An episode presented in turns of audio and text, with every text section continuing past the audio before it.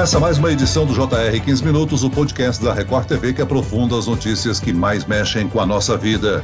Um avião militar norte-americano modelo C-17 se prepara para levantar voo do aeroporto de Cabul, capital do Afeganistão. A pista está lotada de pessoas que buscam em desespero escapar da retomada do poder pelo Talibã, o grupo terrorista que aproveitou a retirada das tropas americanas do país após 20 anos. O avião decola com muitas pessoas ainda correndo ao lado da aeronave e algumas penduradas na fuselagem. Do chão, as câmeras registram uma, duas, pelo menos três caindo do avião em altitude. É impossível saber se alguém conseguiu sobreviver. As imagens chocantes ganharam o mundo hoje, o que levou à retirada das tropas americanas de uma das guerras mais duradouras dos Estados Unidos. Essa tragédia humanitária seria um dos primeiros fracassos da gestão do democrata Joe Biden. Eu converso agora com o coordenador do curso de Relações Internacionais da USP e do Observatório da Democracia do Mundo, Felipe Loureiro. Bem-vindo, professor. Obrigado, Celso. E aqui comigo está o repórter que já cobriu muitos eventos políticos no Oriente Médio, Herbert Moraes. Olá, Herbert.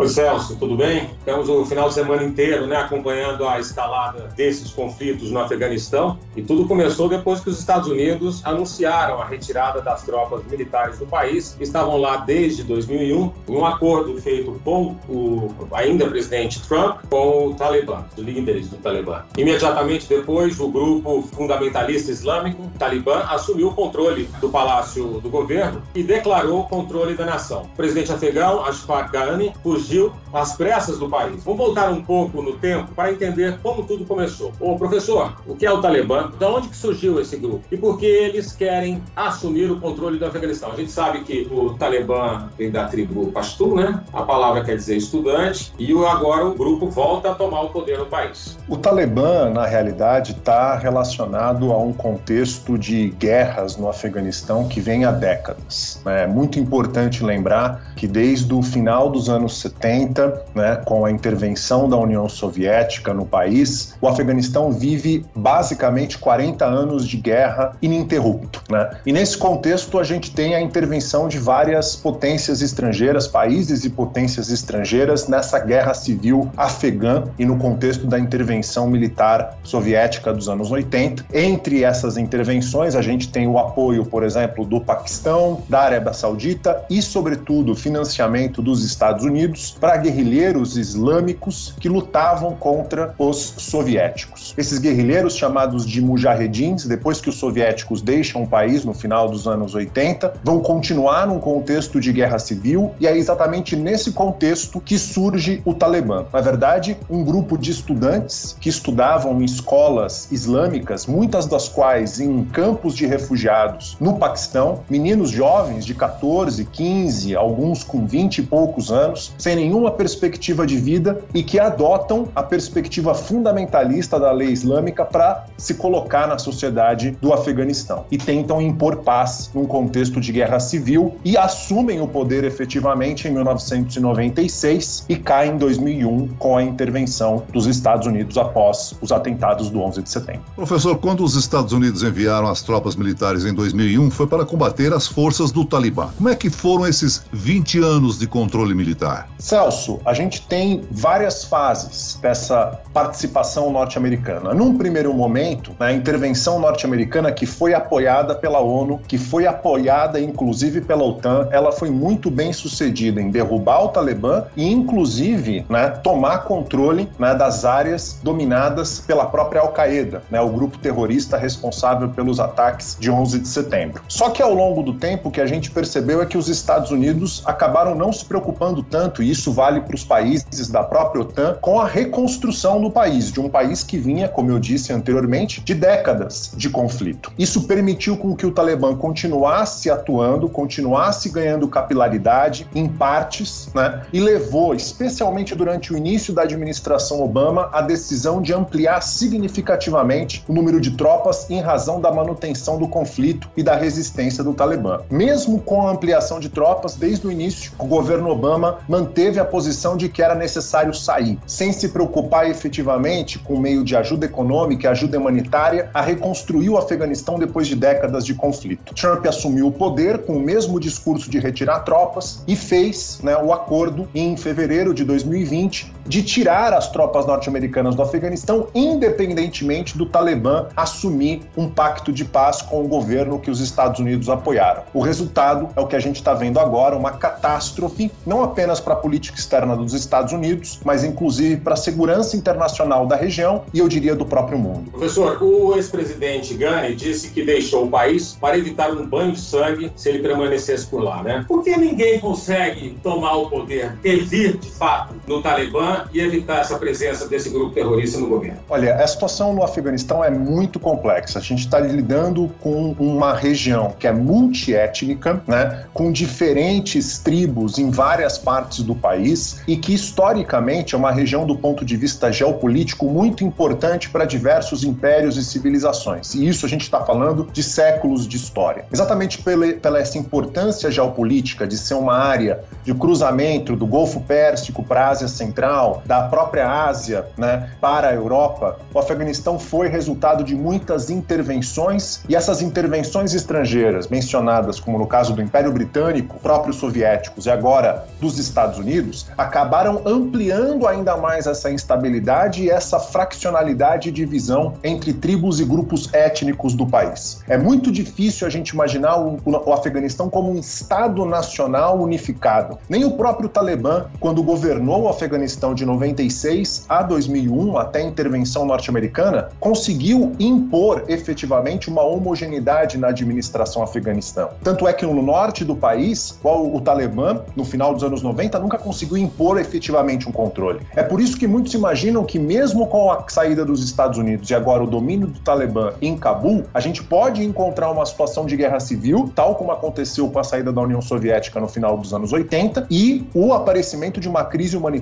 talvez uma das mais importantes do início do século XXI. É, ficou claro que o Talibã não possui apoio popular, né? Nós podemos prever que o novo regime será autoritário, ditatorial e perigoso para os afegãos? Celso, não há nada que permita que a gente conclua que o Talibã modificou as suas bases ideológicas e as suas diretrizes estratégicas fundamentais. Ao longo desses 20 anos, houve várias tentativas por parte dos Estados Unidos, tanto do governo Bush quanto do governo Obama e mesmo do próprio governo Trump, de estabelecer uma relação pacífica com, com o Talibã, desde que o Talibã construísse, entre outras coisas, né, ou se desvinculasse organicamente de grupos terroristas e de de atividades ilícitas. Isso não aconteceu, né? E toda a história mostra que as regiões onde o Talibã dominou, inclusive agora recentemente, as capitais provinciais que o Talibã conquistou nesse rolo compressor dos últimos dias, dominando grande parte do Afeganistão, mostra que a maneira pela qual eles imaginam governar o país não vai ser diferente, com uma interpretação fundamentalista, extremamente dura da Sharia islâmica e ao mesmo tempo tendo uma visão muito, muito difícil de relacionamento do ponto de vista internacional. Professor, o ministro de Relações Exteriores da China já reconheceu o embaixador do Talibã como o representante do, do governo para o exterior. É difícil, né? O que choca, Celso, é a velocidade na qual as coisas escalaram nesse final de semana, né? Os Estados Unidos vêm negociando com o Talibã uma retirada militar dessa terra já há muitos meses desde antes da posse de Joe Biden, que anunciaram no final de semana a saída do país. O grupo extremista já se mobilizou em direção ao Palácio do Governo. Professor, o governo americano cometeu um erro de julgamento ao retirar essas tropas? Foi uma derrota para a atual administração democrata?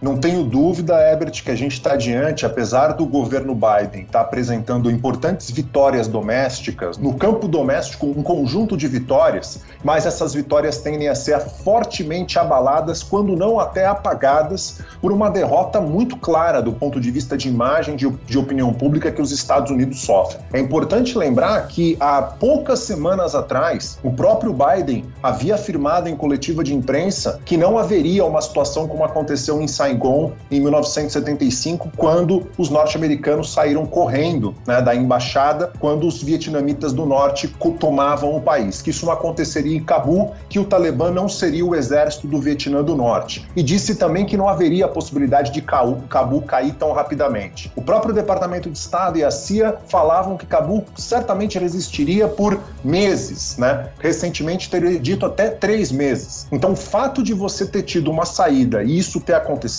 né? Ou seja, essa saída às pressas e ao mesmo tempo toda essa tragédia humanitária, as cenas que a gente viu de pessoas querendo pular e, e se ligar a avião, né? Um avião militar norte-americano para sair do país, isso vai afetar fortemente a imagem do governo Biden e a credibilidade da liderança norte-americana nesse contexto de crescente conflito geopolítico com a China no sistema internacional. O Herbert já salientou que a China reconheceu o Talibã como novo governo do Afeganistão. Que outro país do Oriente Médio vai dar apoio ao Talibã no Afeganistão? Celso, quando a gente olha para a história né, do governo do Talibã, lá entre 1996 e 2001, esse foi um momento de crescente isolamento internacional do regime. Apenas três países né, reconheceram o regime do Talibã à época: né, o, os Emirados Árabes Unidos e o Paquistão e a Arábia Saudita, que sempre foram os dois principais países que apoiaram o Talibã desde o início do grupo, né, em 1994. Agora a gente já vê uma mudança muito importante. O fato da China reconhecer o Talibã, o fato de a gente já ter tratativas, né, antes mesmo da tomada de Cabul, da Rússia e do próprio Irã com o Talibã, mostra que esse isolamento internacional tende a não acontecer tal como houve no final dos anos 90. O professor, além de revelar um mau planejamento né, dos Estados Unidos na retirada das tropas, é, ainda há o risco das forças militares precisarem voltar agora ao Afeganistão. Você acha que isso pode ser necessário? E eu vou emendar essa pergunta numa outra. Será que eles vão permitir, depois de 20 anos, como o senhor disse aí, com relação à Sharia, será que eles vão evoluir o suficiente para permitir que as mulheres, as meninas, né, as adolescentes, frequentem as escolas? Olha, primeiro lugar, com relação à, à importante pergunta da possível, do possível retorno de tropas norte-americanas. Quando a gente olha de novo para o governo Obama, quando o governo Obama retirou as tropas norte-americanas do Iraque, isso permitiu permitiu e deu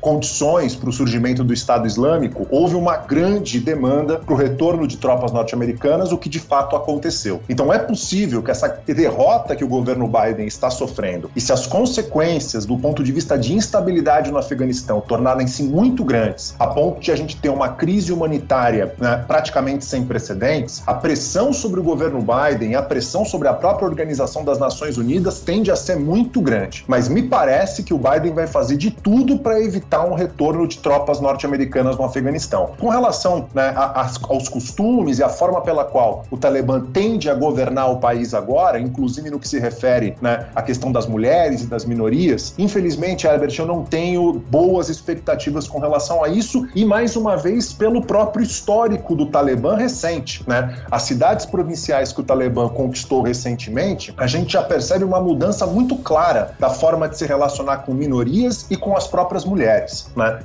Eu queria acrescentar uma coisa: os Estados Unidos, só para treinar as forças que ficaram lá durante 20 anos, eles gastaram 88 bilhões de dólares. E agora sai do país. Você acha que esse povo americano está cansado dessa guerra, professor? Sem dúvida, há um cansaço muito grande, né? ou seja, são 20 anos de participação militar norte-americana no Afeganistão, e a eleição do Trump né, em 2016, em grande parte, foi motivada pelaquilo que o próprio Trump, à época, chamava de guerras intermináveis, né? intervenções norte-americanas que geravam guerras intermináveis, ou essa obsessão por levar a democracia no mundo e construir nações democráticas que fossem a imagem dos Estados Unidos. Então, não há dúvida que há um grande grande cansaço. Esse grande cansaço contribuiu para a eleição do próprio Trump e esse grande cansaço contribuiu inclusive para o Biden manter a decisão da retirada das tropas norte-americanas. Né? Então, não há dúvida que isso tem uma, uma forte relação e a gente agora vai visualizar e vai perceber até que ponto. A gente vai ver que grande parte desses equipamentos agora vão passar para as mãos do Talibã e isso mostra exatamente a fraqueza desse governo central, uma preocupação norte-americana muito mais centrada em construir construir um exército